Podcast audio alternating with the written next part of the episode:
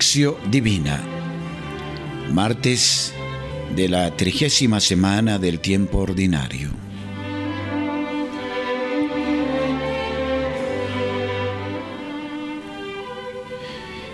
Lección. La primera lectura está tomada de la carta del apóstol Pablo a los Romanos, capítulo octavo, versículos 18 a 25. Hermanos, entiendo, por lo demás, que los padecimientos del tiempo presente no pueden compararse con la gloria que un día se nos revelará, porque la creación misma espera anhelante que se manifieste lo que serán los hijos de Dios. Condenada al fracaso no por la propia voluntad, sino por aquel que así lo dispuso, la creación vive en la esperanza de ser también ella liberada de la servidumbre de la corrupción y participar así en la gloriosa libertad de los hijos de Dios. Sabemos, en efecto, que la creación entera está gimiendo con dolores de parto hasta el presente. Pero no solo ella, también nosotros, los que poseemos las primicias del Espíritu, gemimos en nuestro interior suspirando porque Dios nos haga sus hijos y libere nuestro cuerpo. Porque ya estamos salvados, aunque solo en esperanza, y es claro que la esperanza que se ve no es propiamente esperanza, pues ¿quién espera lo que tiene ante los ojos? Pero si esperamos lo que no vemos, estamos aguardando con perseverancia. Palabra de Dios. Te alabamos, Señor.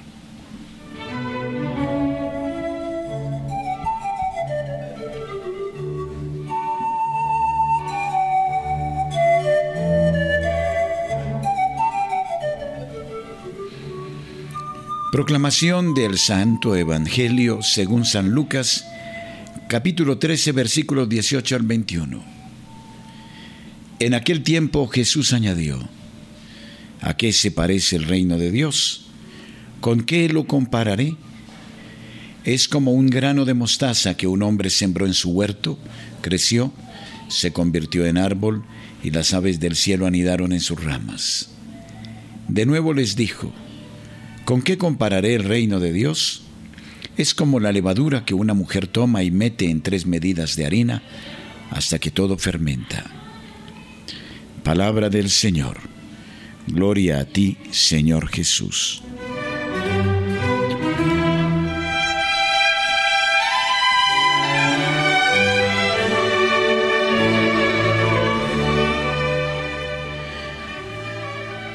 Meditación.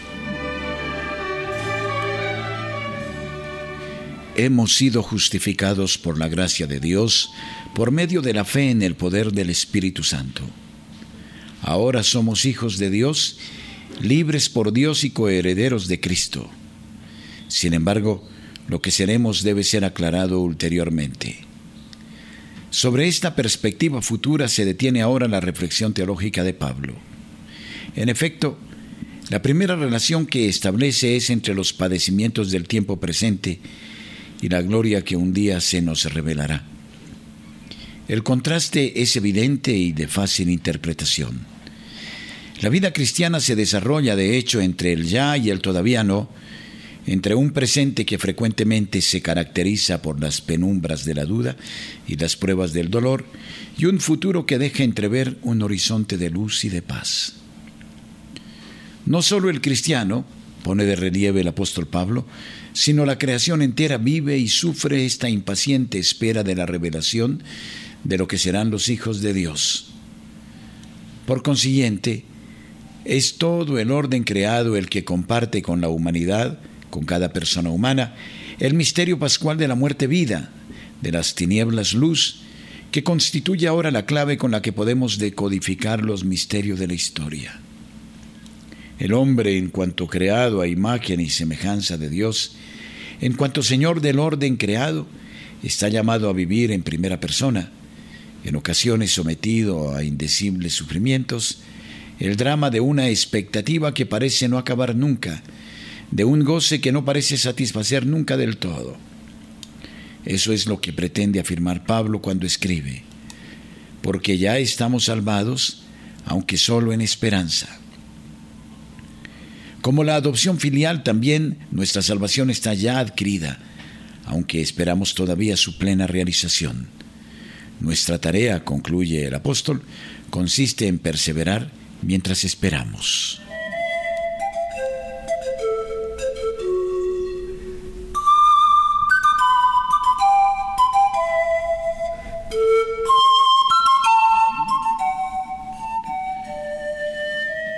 Según algunos exegetas, las parábolas del grano de mostaza y de la levadura expresan el mismo mensaje, el que se desprende del contraste entre el punto de partida, pequeño e insignificante, y el punto de llegada, grande e imponente.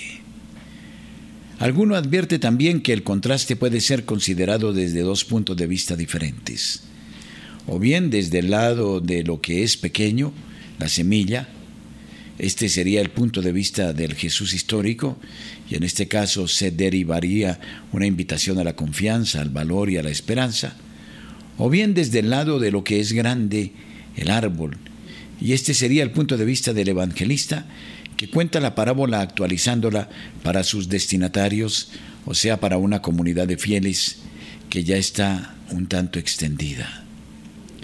Sin embargo, tal vez nos quede aún algo por descubrir. En efecto, Lucas, en su relato, no insiste propiamente en el contraste entre la semilla pequeña y la planta grande, como parece hacer Marco y Mateo, sino más bien en la idea del crecimiento. Este demuestra para Lucas la realización de una profecía, y esta afirmación de Jesús en la pluma del evangelista se convierte en el anuncio de un cumplimiento mesiánico. En perspectiva, podría corresponder a la expansión del Evangelio entre los paganos, y esto constituiría un maravilloso puente lanzado por Lucas entre las dos partes de su obra, el tercer Evangelio y los hechos de los apóstoles. En efecto, con el don del Espíritu Santo y con el don de la predicación apostólica, la palabra de Dios se difundirá por el mundo y se propagará entre los hombres la única fe en el Señor Jesús. Es de utilidad subrayar que a través de la parábola como a través de un espejo, es posible entrever el paso de la situación del ministerio público de Jesús, marcado por unos comienzos sencillos y pobres, a la situación de la iglesia primitiva, en la cual, con la luz y la fuerza del Espíritu Santo, la pequeña semilla lanzada por Jesús ha empezado a crecer, extendiéndose por el mundo y arraigando en el corazón de los hombres.